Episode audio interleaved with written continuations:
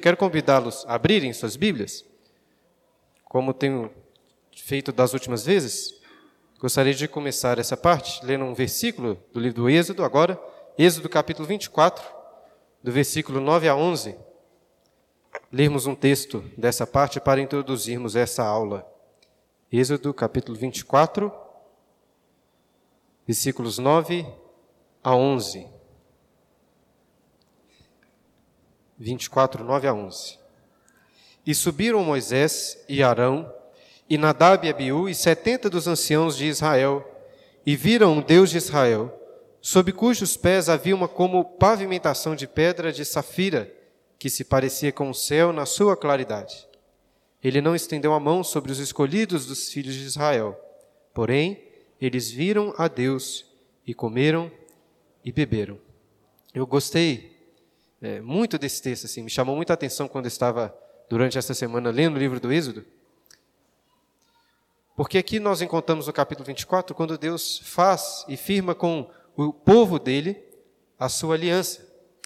E o fato é que Deus os livrou do Egito, que nós vimos da última vez, né? O êxodo, a salvação do Egito, foi com um propósito. Ele os salvou para ter comunhão com eles. E para ter comunhão com esse povo era necessário que ele fizesse com eles uma aliança. E o que nós vemos aqui então no capítulo 24, nesses versículos que acabamos de ler, é que Moisés, os sacerdotes e 70 anciãos, né, representando o povo, estavam onde?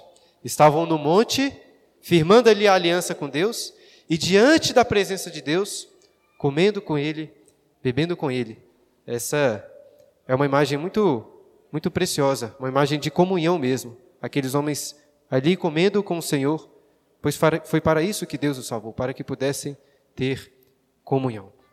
E hoje nós vamos continuar estudando então a segunda parte do livro do Êxodo, para quem é, estava da última vez. Lembra que a primeira parte foi do capítulo né, 1 a 18, que nós estudamos, vamos dizer assim, o êxodo propriamente dito, né? Êxodo significa saída. Quando o povo saiu do Egito. Claro que não saíram pelo seu próprio poder, mas Deus que os salvou do Egito. E agora, na segunda parte, do capítulo 19 e 40, nós vamos subdividi-la em duas sessões. Primeiro, aqui do capítulo 19 até o 34, aliança, é, nós vamos ver em destaque né, a aliança de fato que Deus faz com o povo ali no Monte Sinai. Algumas pessoas até preferem dividir do capítulo 19 até o capítulo 24. E, é, até o capítulo 24. Porque depois começa a falar sobre o tabernáculo. No entanto, a construção, o projeto de construção do tabernáculo foi dado ali no sinal, creio que dentro desse contexto da aliança também. Tanto que lá no capítulo 32 nós vemos aqui o povo quebrando a aliança, e já no capítulo 34 essa aliança, pouco tempo depois de ter sido firmada, tendo que ser refeita, reestabelecida. Né? Então, por isso que dividi dessa maneira. capítulo 19 ao 34, a aliança que Deus fez com o seu povo, e aí no capítulo 35 ao 40, nós vemos o tabernáculo sendo construído. Tabernáculo. Como já disse, o projeto do tabernáculo foi dado aqui antes, desde o capítulo 25. Mas a construção em si do tabernáculo nós vemos apenas a partir do capítulo 35, que vai tratar sobre esse tabernáculo até o final do livro. Entenderam então? Essa é a divisão. São duas sessões então que nós vamos pensar e meditar no livro do Êxodo.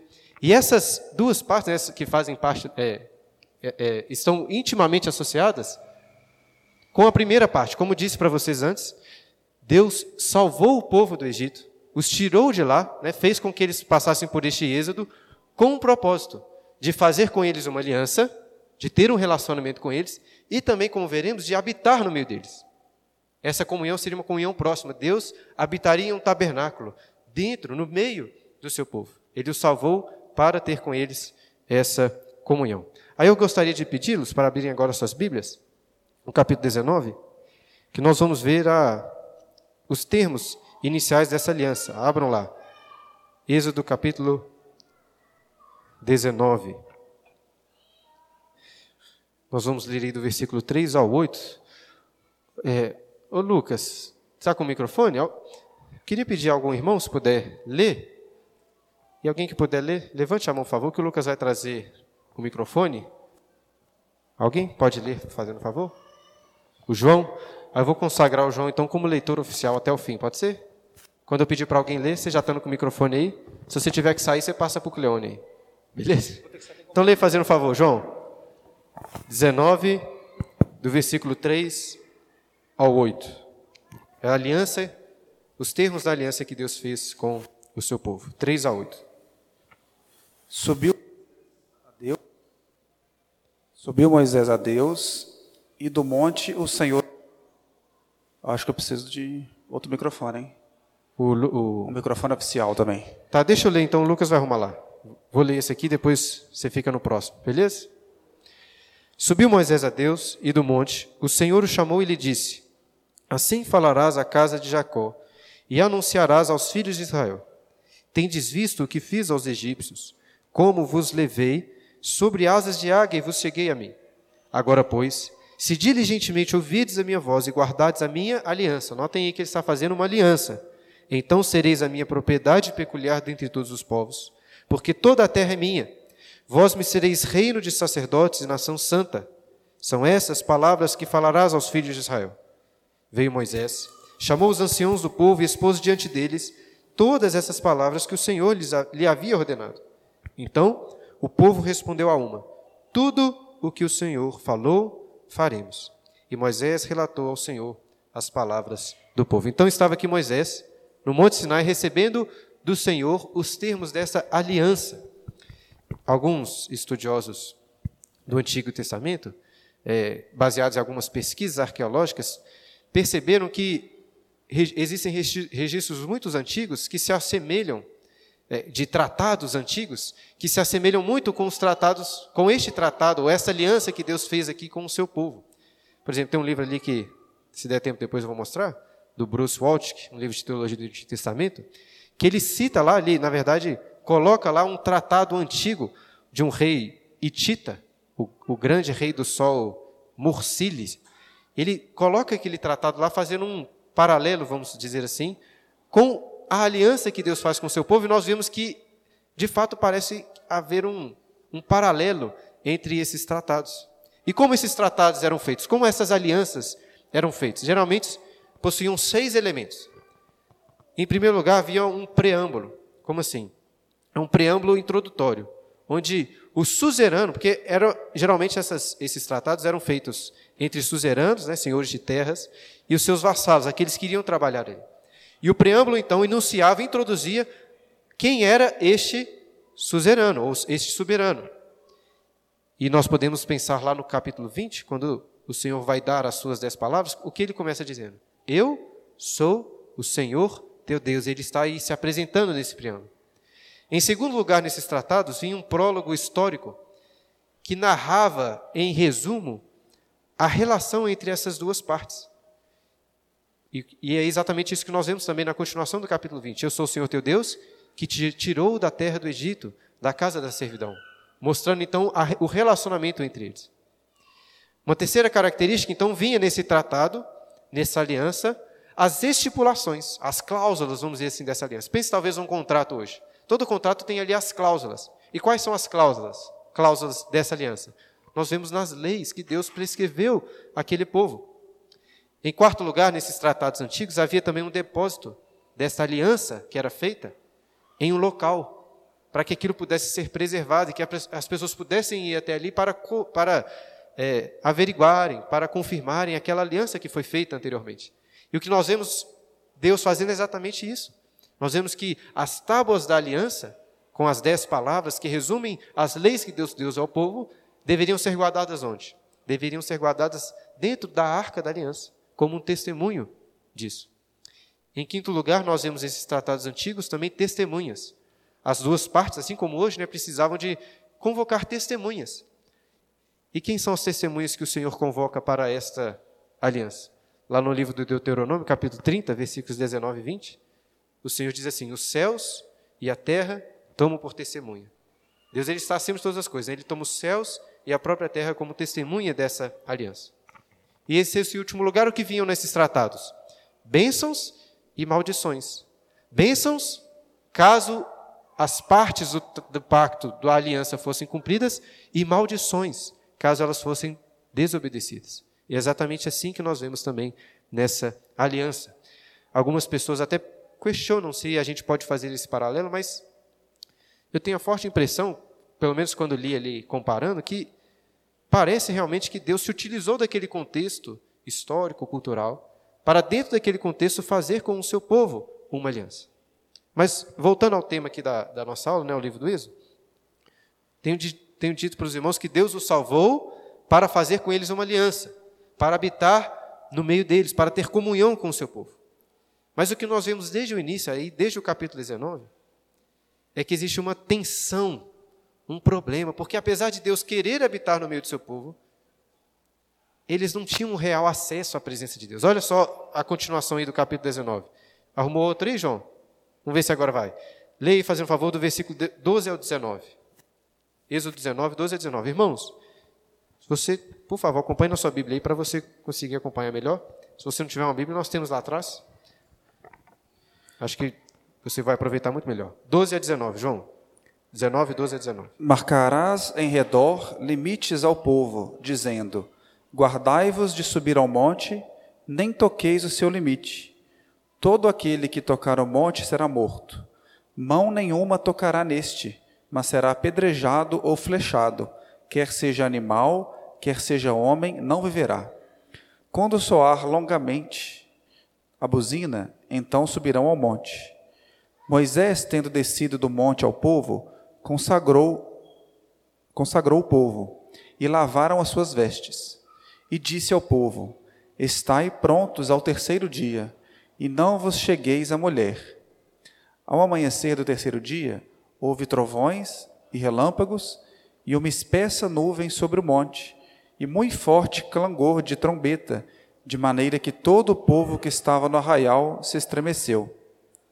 E Moisés levou o povo fora do arraial ao encontro de Deus, e puseram-se ao pé do monte. Todo o monte Sinai fumegava, porque o Senhor descera sobre ele em fogo, a sua fumaça subiu como fumaça de uma fornalha, e todo o monte tremia grandemente. E o clangor da trombeta ia aumentando cada vez mais. Moisés falava e Deus, Deus lhe respondia no trovão. Isso, até o, o 19 mesmo. Olha só, irmãos, Deus apareceu para o povo. Tentei retratar aqui, óbvio que com todas as limitações naturais do ser humano, né? Moisés sozinho, que é o Moisésinho aqui, subiu ao monte. Por que sozinho? Começo desse, do versículo 12 ou 13 que o João leu, diz que o povo não podia nem chegar, que nem encostar no monte, porque, pois aquele que encostasse seria morto. E como que Deus desce nesse monte? Como que ele aparece ali? A Bíblia fala que existiam trovões, que o, o monte fumegava, como se pegasse, estivesse pegando em fogo. Som de trombetas, né? É claro que não tinham trombetas voadoras assim, mas um som muito forte. Era algo, como coloquei aqui, irmãos, a presença de Deus era uma presença terrível, algo que assustava. E também o texto diz que ele estava por trás de densas trevas, de nuvens, de trevas. Por que trevas? Indicando, irmãos, que de fato a glória de Deus, toda a glória de Deus, ela tinha que ser cobrida por trevas, escondida, estava ali velada. Às vezes a gente pensa no Senhor como Deus da luz, e de fato Ele é o Deus da luz. Mas Salomão, por exemplo, quando consagrou o templo, ele fez uma oração, e nessa oração ele, ele diz assim: O Senhor, louvando a Deus, né, o Senhor declarou que habitaria em densas trevas. Imagine você começando uma oração, né? Chegar aqui no, no começo do culto e começar orando assim, né? Senhor, tu que habitas em densas trevas. Parece estranho, mas é o que a Bíblia ensina. Por quê, irmãos? Não porque Deus é um Deus de trevas, mas é porque a sua glória é tão grande, tão maravilhosa para nós, que ela está escondida, está velada, nós não podemos ter acesso à glória. E é exatamente essa a reação que o povo tem diante da presença de Deus, um Deus terrível, um Deus perigoso. É, a gente está lendo lá em casa agora o segundo livro das Crônicas de Nárnia, o leão guarda-roupa e a feiticeira, tem uma parte que gosto muito dessa parte quando as crianças estão ali ouvindo sobre a vinda de Aslan e em determinado momento o castor, né, estão conversando com o senhor castor, falando sobre a vinda de Aslan. Aí estão perguntando, né, sobre quem é. Só de falar, ouvir aquele nome, eles já se encheram-se de espanto, de admiração, mas ficam com um certo receio. E a Lúcia, né, a Lucy, vira para o senhor castor e fala assim: "Mas mas ele, mas ele é perigoso? Ele realmente é muito perigoso?" Aí o senhor castor vira para ela e fala assim: "Quem disse? Quem é que disse que ele não é perigoso? Ele é perigosíssimo, mas ele é bom também." Acho que essa relação boa assim de nós entendermos, nós nós estamos aprendendo sobre um Deus que é bom e misericordioso. Mas irmãos, é um Deus terrível. E aquelas pessoas morriam de medo diante da sua presença. Algo terrível. Não leia o capítulo 19 como se fosse uma coisa qualquer. É difícil de imaginar, mas era uma presença terrível. E Deus apareceu ali, como já disse, para fazer com o seu povo uma aliança. E dentro dessa aliança, o que nós vemos sendo estipulado logo aí no capítulo 20, muito importante, que os irmãos já conhecem muito bem, são as leis. É isso que nós vemos aí logo no começo do capítulo 20, quando ele vai tratar, trazer o que para o seu povo? as dez palavras do fogo. E diferente das outras leis, essas palavras, o livro de Deuteronômio fala isso, foram ouvidas. Todo o povo pôde ouvir a voz do Senhor proclamando essas dez palavras. E qual era o propósito da lei? Leia fazendo favor aí, João, agora no capítulo 20. Qual era o propósito dessa lei? Capítulo 20, do versículo 18 até o 20. Aí foquem atenção aí no versículo 20, que fala sobre o propósito da lei ser dada. Mas leia desde o 18. João, fazendo favor. Todo o povo presenciou os trovões e os relâmpagos e o clangor da trombeta e o monte fumegante. E o povo, observando, se estremeceu e ficou de longe. Disseram a Moisés: Fala-nos tu e te ouviremos. Porém, não fale Deus conosco, para que não morramos. Respondeu Moisés ao povo: Não temais. Deus veio para vos provar e para que o seu temor esteja diante de vós a fim de que não pequeis. Notem, voltando ao que nós estávamos falando antes, como que o povo estava aterrorizado diante da presença do Senhor, inclusive diante da voz do Senhor. Assim, fale você, Moisés, não o Senhor, porque nós estamos com medo. E olha que engraçado como é, Moisés responde a essa questão do povo aí no versículo 20. Ele começa falando assim: não tem mais, ou seja, não fiquem com medo, não tem mais. E logo depois o que, que ele diz?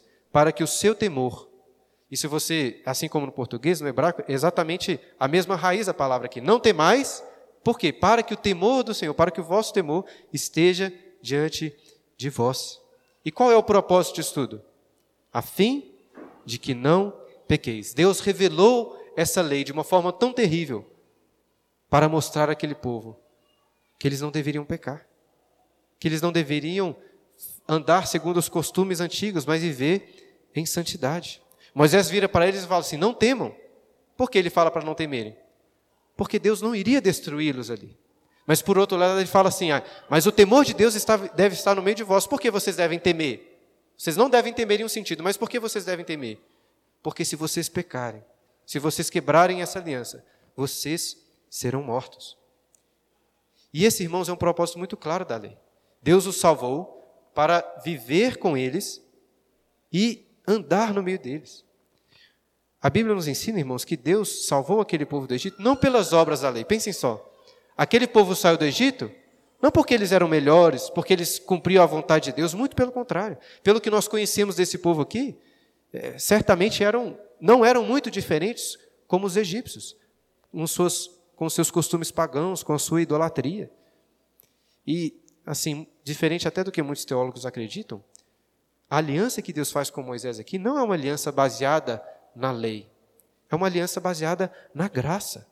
É claro que nós vemos aqui um enfoque maior na lei que é dada, mas é uma lei que é dada baseada na graça de Deus. É por isso que os Dez Mandamentos começam os lembrando da salvação. Deus os salvou do Egito, não pelas obras, os salvou pela graça.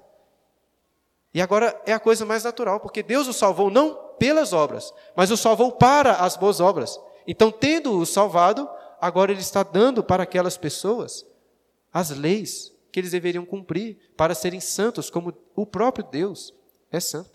Então, esse é um propósito da lei. Quando pensamos na lei, geralmente pensamos em três propósitos ou três finalidades da lei de Deus para nós, né, para o povo dele. Em primeiro lugar, como nós temos visto aqui, a lei tem esse propósito moral. Aos Gálatas, quando Paulo está falando da lei, lá em Gálatas capítulo 3, versículo 19, ele fala que as leis, a lei foi adicionada por causa das transgressões. Ou seja, exatamente para barrar o mal, para que a gente não caia nas mesmas transgressões, para que a gente ande em santidade. Mas o Novo Testamento, né, pensando no Novo Testamento, mostra outros aspectos importantes, outros propósitos da lei. Por exemplo, lá em Romanos, no capítulo 7, versículo 7, Paulo mostra que um dos propósitos da lei é a conscientização. Quando ele cita, por exemplo, não cobiçarás, e fala assim: olha, porque a lei diz isso, é, o que eu, é que eu sei o que é o pecado. Então, para conscientizar as pessoas daquilo que é a vontade de Deus e também aquilo que é contra a vontade de Deus, para mostrar o pecado. Mas há um terceiro objetivo da lei também, um, um, um propósito pedagógico, vamos dizer assim. É o que Paulo fala também aos Gálatas, no capítulo 3, versículo 24, que a, que a lei era como um tutor, um aio, né? Um pedagogo que estava guiando aquelas pessoas.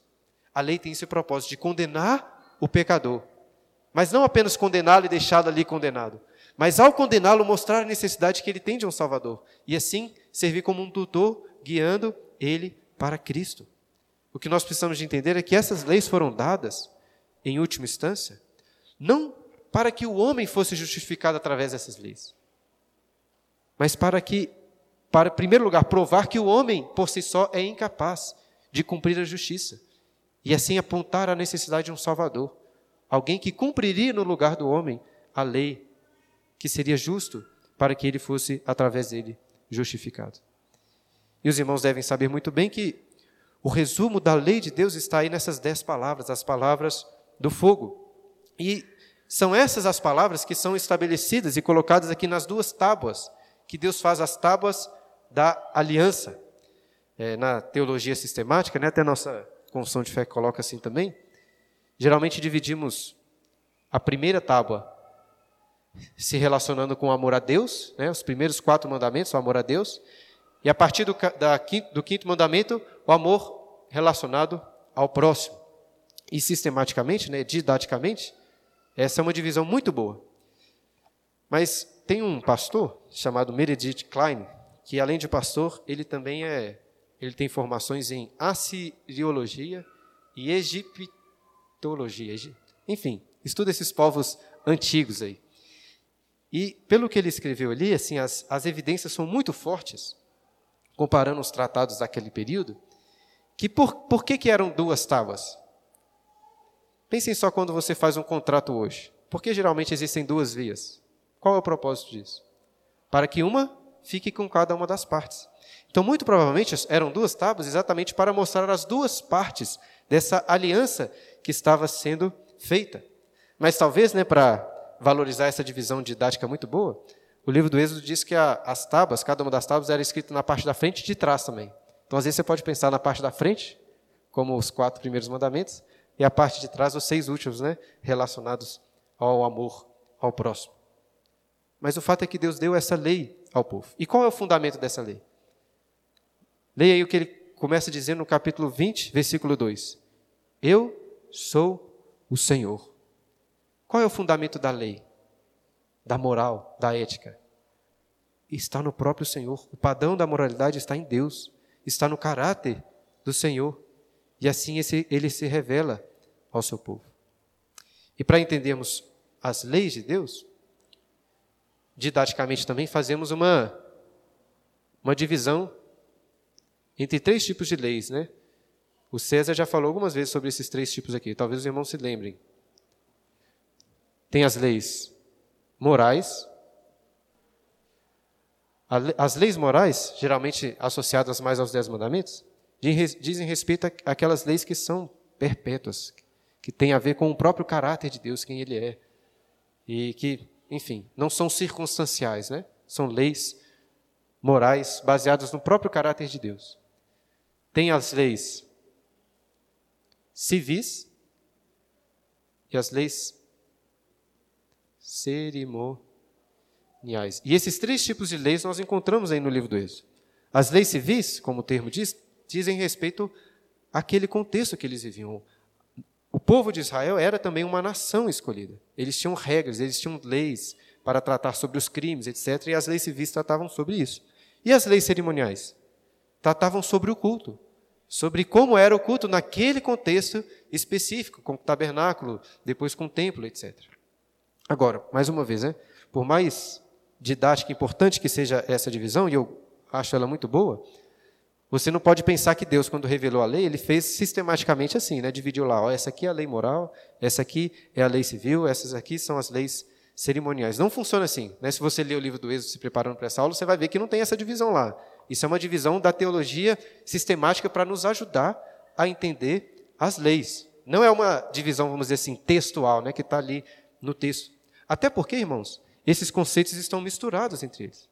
As, as leis morais possuem aspectos civis, por exemplo. Pense na, no mandamento não dirás falso testemunho. Ele tinha aplicações civis que eram para aquele contexto, que talvez não se aplicam mais ao nosso contexto, por ser um contexto tão diferente.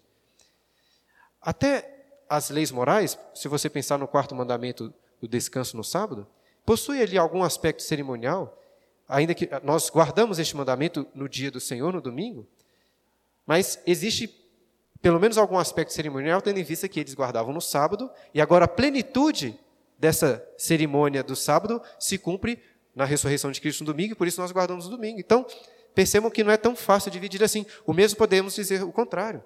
Todas as leis civis, todas as leis cerimoniais, elas possuem um aspecto moral também. A gente não tem como dividir completamente.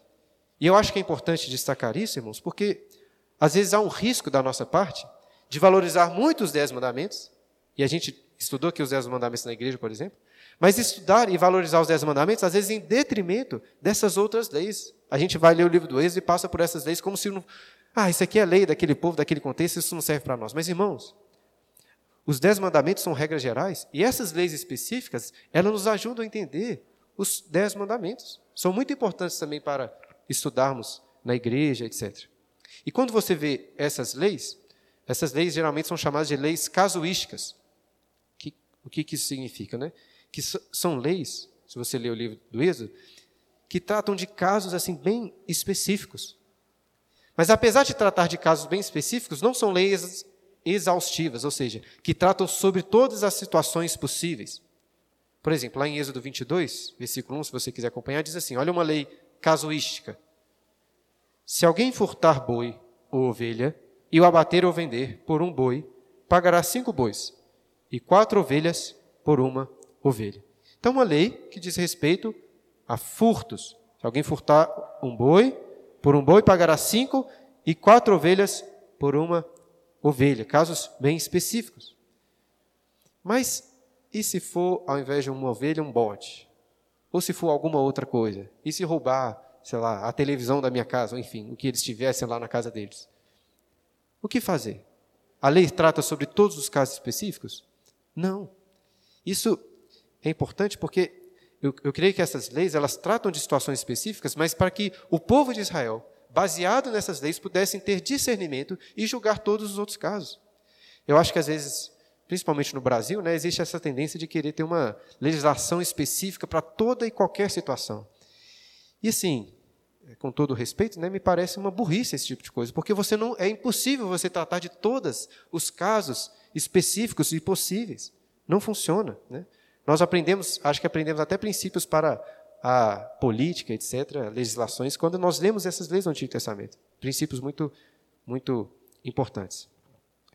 E não temos tempo aqui para tratar né, sobre todas essas leis, inclusive, quando estudamos aqui sobre o magistrado civil, tivemos uma aula somente sobre as, essas leis do Antigo Testamento, destacando princípios bons para hoje. Mas deixe-me destacar aqui rapidamente algumas características que sobre essas leis.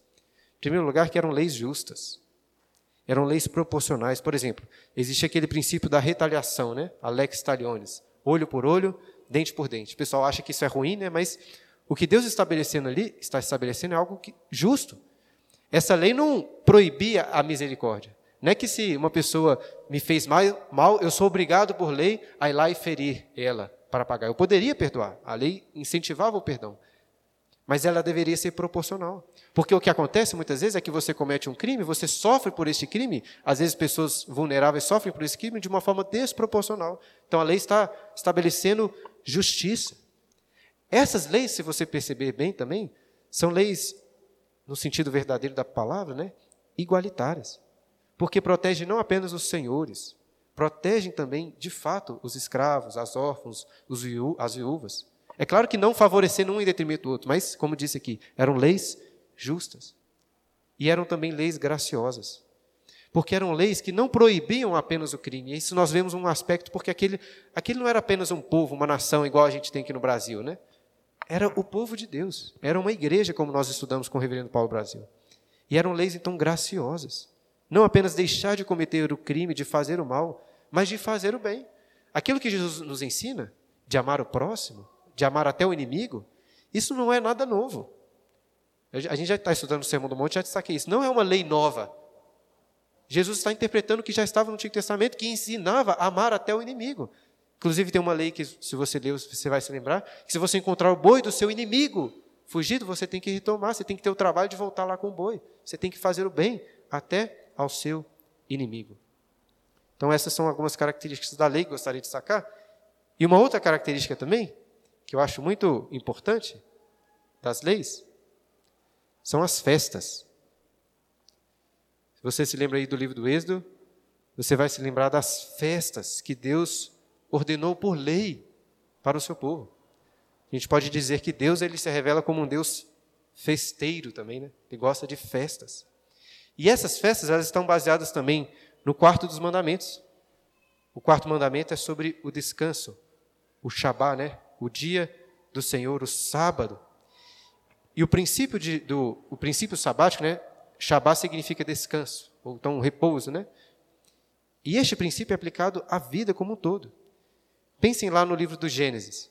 Estávamos falando isso aqui pouco tempo atrás. Depois de seis dias de trabalho, o Senhor descansou no sétimo. E o que, que isso significa? Significa que Deus estava muito cansado, precisava de tirar um cochilo, descansar, repor suas energias? Não. Aquele descanso, como vimos, é um deleite. Deus criou todas aquelas coisas e estava agora admirando, contemplando, tendo prazer e deleite na sua criação. E o mesmo Deus queria para o seu povo. Não que eles apenas trabalhassem, mas que eles se deleitassem. Deus é um Deus de alegria, de festa. Servir a Deus, ser o povo de Deus, é algo maravilhoso. E é isso que Deus queria ensinar ao povo com essas festas. Inclusive, estava percebendo um, algo assim que me marcou bastante.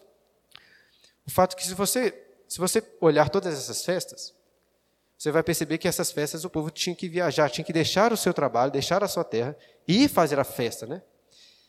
E se você juntar toda, todo o período que eles faziam festas todos os anos, davam quase que três meses fora do trabalho, fora das terras. E assim, pense naquele contexto.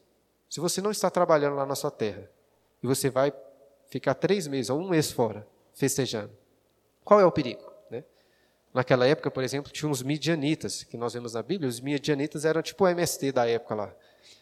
As terras ficavam paradas, eles iam lá e tomavam aquelas terras para eles. Às vezes nem precisava estar parado, né? entravam lá com força também, acho que também, às vezes, como alguns fazem aí, né? entram na força e tomavam aquelas terras para si.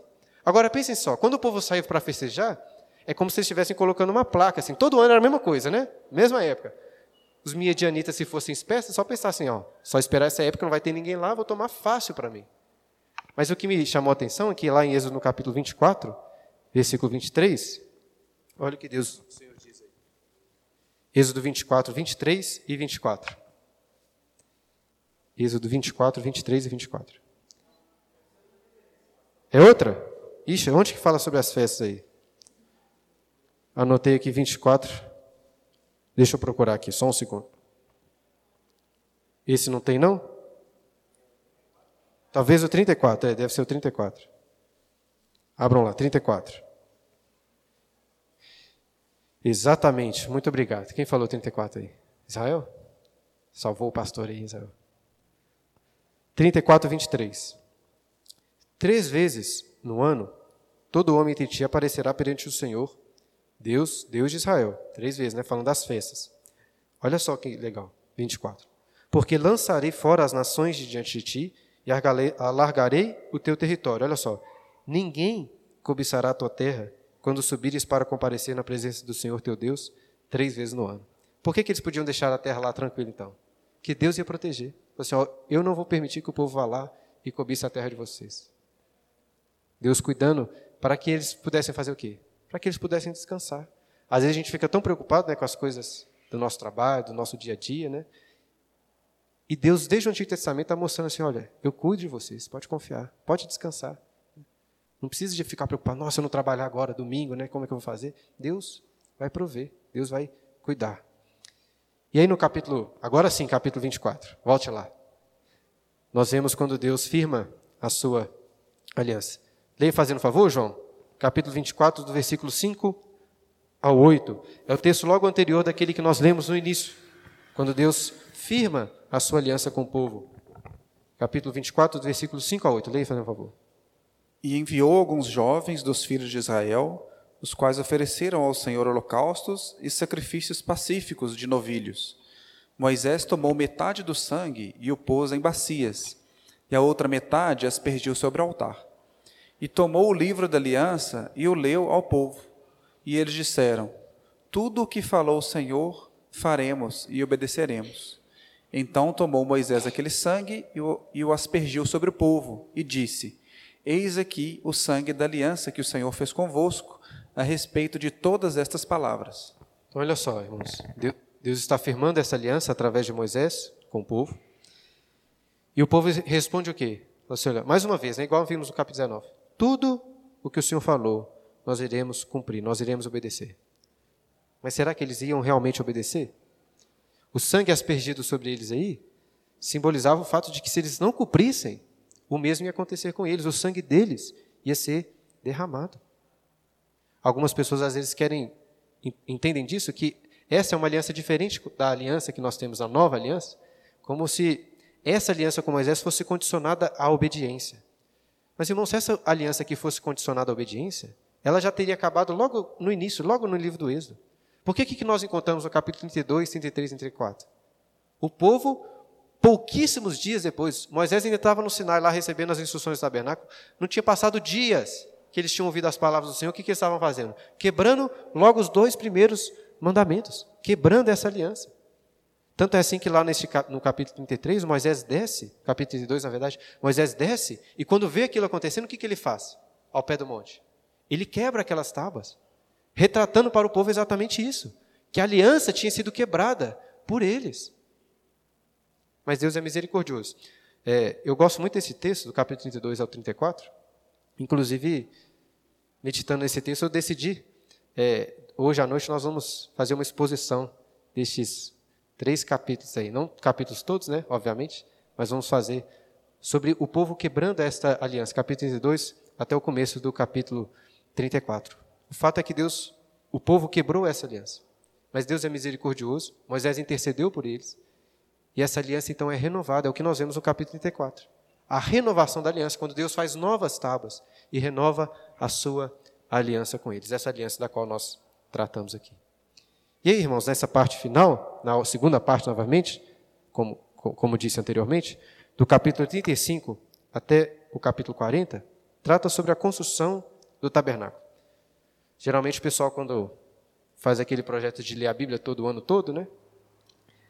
Chega ali no livro do Êxodo, capítulo 25, começa a dificultar, né, com os detalhes do tabernáculo, etc. Aí chega no capítulo 35, dificulta mais, porque vai ler novamente todas as coisas, né? Tudo é repetido. Todos aqueles detalhes do tabernáculo são repetidos. Aí você pode pensar assim, por quê? Qual é a necessidade de gastar, né? Nem tinha tanto papel naquela época, nem papel era, né? Por que gastar tanto, tanto trabalho em repetir esses detalhes? Um propósito muito importante, para mostrar que o povo obedeceu exatamente aquilo que Deus tinha prescrito. Olha aí, Êxodo capítulo 39, versículos 42 e 43. Este é o propósito pelo qual há necessidade, né? Não menospreze os detalhes bíblicos. Por que isso é importante? 39 e 42. Tudo segundo o Senhor ordenara a Moisés, assim fizeram os filhos de Israel toda a obra. Viu, pois, Moisés toda a obra, e eis que a tinham feito segundo o Senhor havia ordenado, Assim a fizeram e Moisés os abençoou. E qual era o objetivo, né? Por que tinha o tabernáculo? Nós estamos estudando o livro do Êxodo lá em casa, né? E todo dia eu pergunto para os... Agora a gente está estudando sobre o tabernáculo. Né? Cada dia a gente lê uma, uma parte lá do tabernáculo. E eu pergunto assim, o que, que era o tabernáculo? Aí eles respondem, né? Que era o lugar que o povo cultuava a Deus, ou que adorava a Deus. E de fato é assim. Era o lugar em que as pessoas podiam se colocar diante da presença de Deus para adorá-lo. Era um culto. E este culto, como nós vemos no livro do Êxodo, e como se aplica para nós hoje também, não é da maneira como eles gostariam de adorar a Deus. Deus prescreve em detalhes como ele deve ser adorado, mostrando que para se achegar diante da presença de Deus, para adorá-lo, não pode ser de qualquer jeito, tem que ser do jeito dele.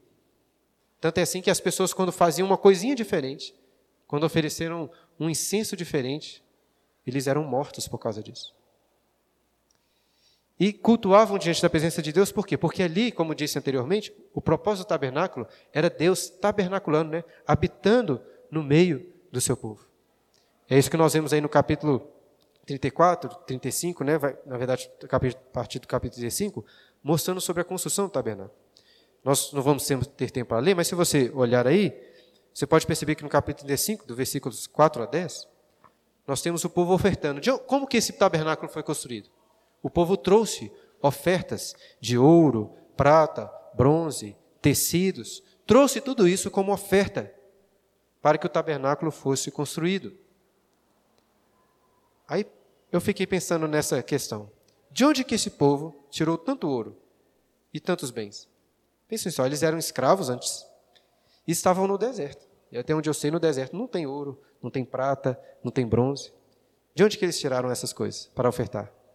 Tiraram dos egípcios.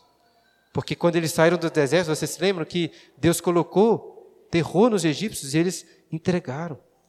Ou seja, eu acho isso importante porque eles, o que eles estavam ofertando ao Senhor não era nada mais do que o próprio Deus tinha os concedido através dos egípcios. É, Santo Agostinho tem uma oração muito famosa nas Confissões, né?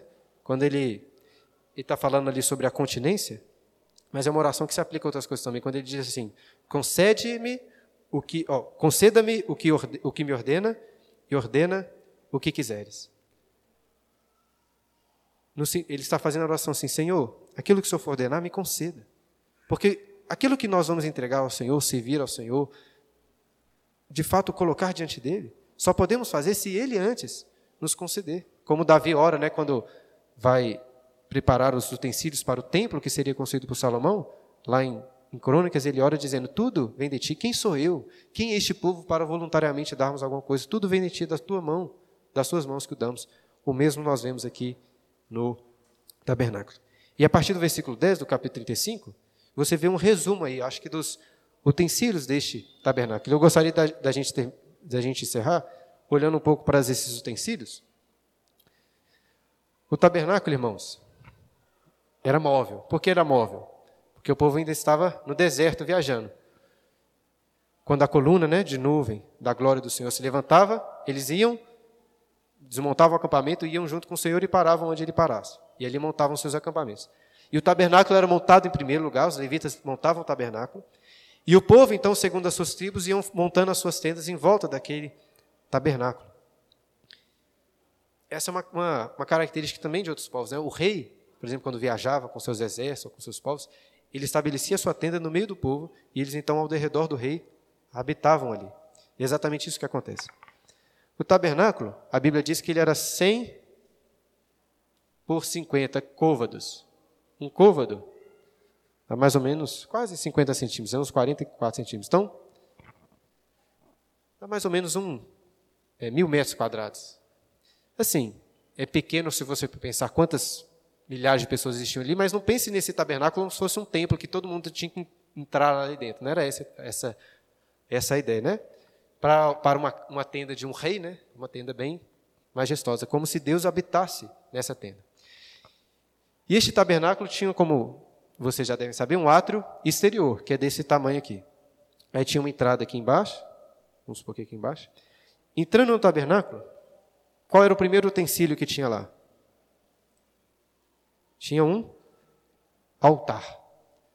O altar era onde eram oferecidos os sacrifícios. Como disse para os irmãos, essa aliança é baseada, não é baseada na obediência do povo. Que se fosse baseada na obediência do povo, não teria prescrito ali os sacrifícios, exatamente para o perdão dos pecados que eles cometeriam em desobedecer, quando desobedecerem, desobedecessem às leis, apontando obviamente para um sacrifício perfeito do Senhor Jesus.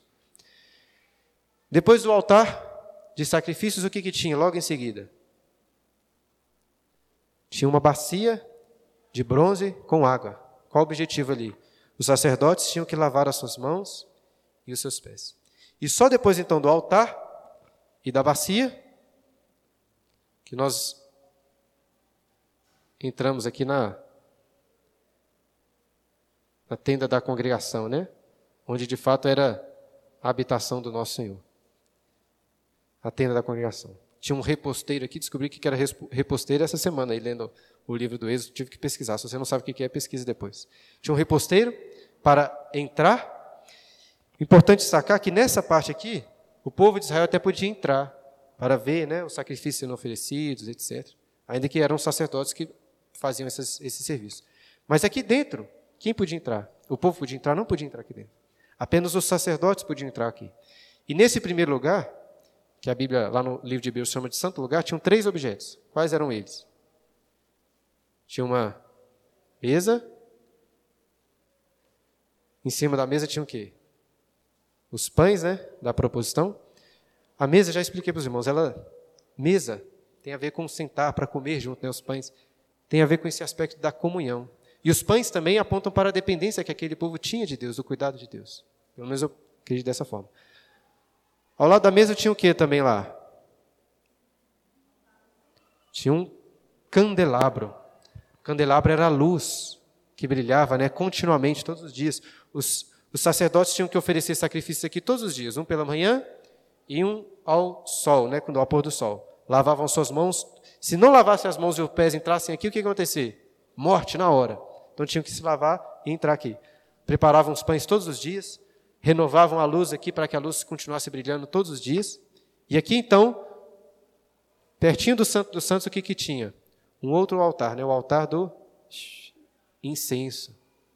Um cheiro específico que era colocado ali para encher aquele lugar, como se fosse, como se aquele lugar estivesse cheio da presença do próprio Deus. Inclusive é interessante, não sei se vocês perceberam lendo o livro do Êxodo, que o, o, vamos dizer assim, as substâncias desse incenso, elas não poderiam ser usadas, as mesmas substâncias, a mesma composição, não poderia ser usada em outros lugares. Só nesse lugar esse incenso poderia ser usado. Era um incenso santo, separado para o tabernáculo, a presença do Senhor. Aqui os, os sacerdotes trabalhavam, mas apenas uma vez ao ano. Um dos sacerdotes entrava aqui dentro e o que, que tinha aqui? Vou tentar desenhar querubins, né, etc. Mas tinha uma arca, a arca da aliança. Dentro dessa arca, o testemunho, que são nesse contexto aqui as tábuas da aliança, e depois são colocados ali tanto o maná como o bordão de Arão que floresceu. Por cima da arca da aliança, a tampa que se chamava propiciatório, onde eram oferecidas, né, propiciados os sacrifícios do povo diante do Senhor e por cima querubins. Por que querubins? Uma interpretação é porque os querubins seriam como se anjos de guardas ali da presença de Deus. Devem se lembrar que lá em Gênesis, quando Adão e Eva foram expulsos do jardim, Deus colocou querubins para proteger ali o jardim, que era onde a presença de Deus estava. E se eu entendo corretamente o livro do Êxodo, creio que o livro do Êxodo é uma volta, nesse sentido, para o jardim da presença de Deus, para estarem diante da presença do Senhor.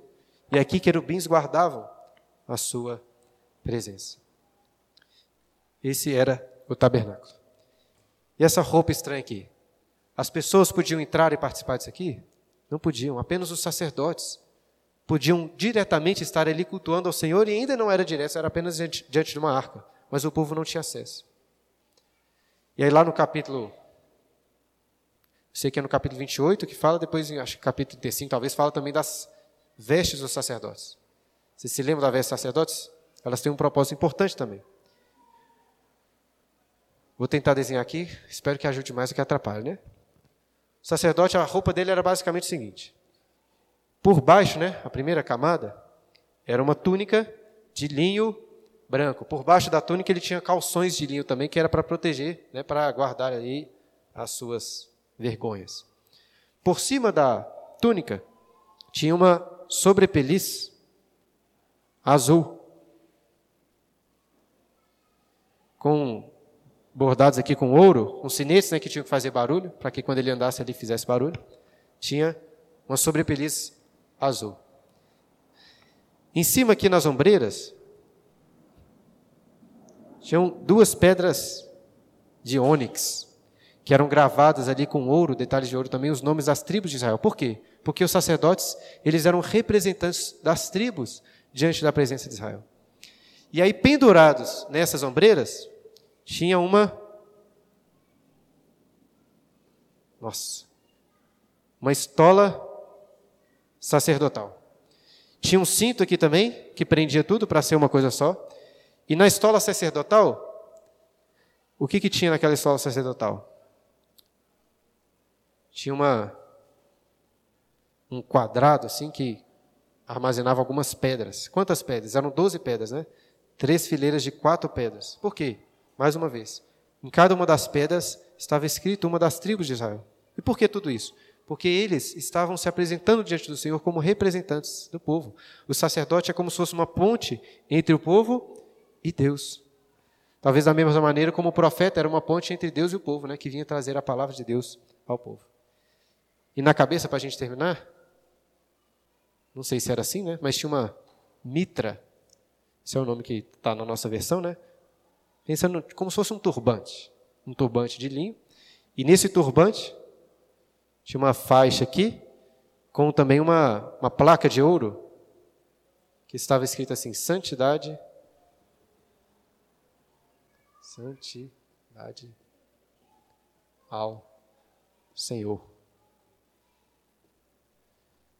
Que depois de fazer o sacrifício, então, eles entravam diante da presença de Deus para a própria santificação daquele povo diante da presença do Senhor. Olha, irmãos, por que é importante nós compreendermos essas coisas? Era assim que era o culto no Antigo Testamento. Todas essas coisas, por mais elaboradas que fossem, elas cessaram por quê? Porque a Bíblia nos ensina, o autor dos Hebreus relata isso muito bem, que Jesus veio para cumprir tudo isso aqui. Essas coisas não são necessárias mais. A Bíblia nos ensina que Jesus veio, ele é o sacrifício que foi oferecido no altar. Ele é quem, através do Espírito Santo, nos limpa, nos purifica, através da água que regenera. Ele que entrou aqui, ele é o pão que desceu do céu. Sabe, ele, através dele que temos comunhão com Deus. Ele é a luz. Ele é quem leva as nossas orações, e os incensos apontam também para as orações que eram levadas ao Senhor. Ele que leva as nossas orações diante de Deus, diante do Santo dos Santos. Só que a Bíblia ensina que quando Jesus morreu, isso aqui foi rompido. Por que foi rompido? Não porque isso aqui não tinha sua importância, mas porque agora perdeu a sua importância. Porque Cristo é um sacerdote, não deixe tabernáculo aqui. Cristo é sacerdote do tabernáculo celestial. E hoje, através de Cristo, nós temos algo ainda muito melhor, pois através dele temos um perfeito sacrifício. A gente não sacrifica animais todos os dias. Uma única vez perdoa os nossos pecados, fomos regenerados. E temos acesso não ao Santo dos Santos, mas à presença santíssima de Deus no tabernáculo celestial. Como disse aula, na última aula, né, e digo hoje também, o livro do Êxodo nos ensina também sobre Jesus né, e a salvação que nós temos em Cristo. E é isso, irmãos. Passei um pouquinho da hora aqui. Não tem menos tempos para perguntas, apenas aí uns três, quatro minutinhos. É... Bem feios os desenhos ali, né, Gibran? Mas acho que dá para ajudar. Irmão, alguém, irmãos, alguém tem alguma dúvida sobre o que foi tratado aqui e gostaria de tirar uma dúvida? Que eu gostaria de dar uma preferência para a dúvida, que aí a gente encerra e já deu o nosso horário. Ô pastor, é, eu, eu me lembro que no Êxodo, além de dar esses detalhes, também tem detalhes sobre como a construção do templo é feita, né? Aí sobre alguns detalhes detalhes bem específicos mesmo, tipo assim, uma madeira, uma placa de, de prata e tal, tal, tal. Eu queria saber se isso também tem um significado espiritual, assim, para nós. Simon, tá a forte impressão que tenho é que todos os utensílios que estavam ali, eles apontavam para algum, alguma, algum tipo, algum significado. nós vemos, por exemplo, várias coisas de flores, algumas coisas parecem de frutos, me parecem apontar para aquilo que era o jardim do Éden. É, por exemplo, nós temos alguns detalhes importantes. Nessa parte de fora aqui, o altar e a bacia eram de qual material? Eram de bronze. Os pilares aqui fora eram de prata. Ouro só tinha aqui dentro. Por quê? Para representar essa separação, porque aqui é mais especial do que o lado de fora, entendeu? Então existem algumas coisas que o texto não diz diretamente, mas acho que dá para perceber. Né? Por que aqui é bronze e aqui é ouro? Porque aqui é, é a presença de Deus, é o mais íntimo da presença de Deus. É, eu acho que citei alguns outros detalhes aqui. A questão é que o livro do Êxodo não faz essa interpretação para nós todas as vezes. Né? A gente tem que pensar, meditar, interpretar. Talvez se um dia a gente pregar o livro do Êxodo todo aqui, a gente poderia, né, eu poderia pesquisar né, cada um deles e, e trazer para os irmãos talvez uma explicação possível. Mas eu não sei dizer, se você me perguntar assim, por que, que é isso, isso, isso, aí eu posso me complicar, talvez não saiba não sabe dizer. Algumas coisas são simplesmente práticas também, né? Tinha as argolas, argolas as varas, por quê? Para que as pessoas pudessem carregar. Né? Por que, que era de cortinas? Para que fosse mais leve, né? para que pudessem levar. Então, Acho que dá para a gente arrazoar aí e chegar a algumas conclusões sobre o porquê daqueles materiais. Respondeu? Mais uma última pergunta? Alguém gostaria? Bruno. Seu Joaquim. Bruno, uma ajuda aí. É que ouro é um metal nobríssimo, ele não suja, ele não oxida. É, então, acho que esse é um dos motivos. Talvez o, o, o metal mais nobre que existe na Terra, que o homem conhece, é o ouro. É, mais precioso. Muito provavelmente, posso dizer com quase certeza que é exatamente por isso que é. não só o tabernáculo, como o templo depois, né, estavam repletos de ouro, apontando para a santidade e a, a majestade, né, do nosso Deus. E os, os reis de todas as épocas, né, se utilizavam de ouro aí para ressaltar a sua nobreza, etc. Assim outra, coisa, vemos... outra coisa que eu queria comentar é que Deus é tão justo que ele não foi injusto nem com os egípcios os, o povo de Israel levou riquezas do Egito, mas em troca do trabalho que prestaram lá. É verdade. Estavam recebendo aí trabalho de muitos anos de escravidão, né? 400 anos trabalhando lá. Deus nunca é injusto, não. Puniu. É igual a lei aqui, ó. Olho por olho. Essa é uma lei divina. É assim que Deus nos pune homens também. Nós somos, seremos punidos exatamente, ponto por ponto, proporcionalmente. É claro que se nós cremos em Cristo, não em nós mesmos, mas Cristo, por todos os nossos pecados, teve que pagar proporcionalmente por cada um deles. E aqueles que forem condenados também terão que pagar né, por esses erros. Ponto a ponto. Irmãos, nós demos aí 11 e 12. Eu tinha planejado de delongar um pouco menos na aula aqui, mas, enfim, acabei me perdendo aqui falando mais. Eu não gosto muito de atrasar. Vou deixar o Israel aqui por último e a gente termina, tá? Eu sou muito bonzinho. É só um comentário. A gente também está estudando lá em casa no culto doméstico Êxodo. E é engraçado perceber a semelhança também do. Você falou do Éden, né? Que é, acho que é a melhor imagem do tabernáculo, mas também do monte. O monte com o tabernáculo, né? As divisões, né? Que fala naquele texto que você leu de capítulo 24, fala né, que o povo ficava embaixo no meio os anciãos, Nadab, Abiú, e em cima só Moisés, né? exatamente a mesma divisão que a gente tem no tabernáculo. O povo, aí depois o sacerdote, depois lá dentro só o sumo sacerdote. Muito bom. Agora o livro do Êxodo termina, depois vocês notem lá, tem um versículo que me chamou muita atenção. Eu ia falar sobre ele aqui, mas não deu tempo. Lá no capítulo 40, quando a glória do Senhor enche o tabernáculo, diz lá que Moisés não pôde entrar no tabernáculo. Pensem sobre isso depois. Hein? Isso tem a ver com o próximo livro, né? o livro de Levítico. Quem são os responsáveis por entrar ali no tabernáculo? Depois você lê no finalzinho do, do capítulo 40. Vamos fazer uma oração para a gente terminar? Senhor nosso Deus, te agradecemos pela tua palavra, pelo livro do Êxodo, que narra a salvação do teu povo, apontando para a salvação que hoje nós temos em Cristo Jesus. Pedimos, ó Deus, a tua graça sobre esse dia, dia do Senhor que possamos, ó Deus, festejar, nos descansar, nos alegrar no Senhor, como o Senhor, pelo motivo pelo qual o Senhor nos salvou, ó Pai, para que pudéssemos ter comunhão contigo, para que pudéssemos temê-lo, para que pudéssemos andar segundo a tua lei, mas também para que pudéssemos ter alegria em Sua presença. É o que nós oramos e clamamos em nome de Jesus. Amém.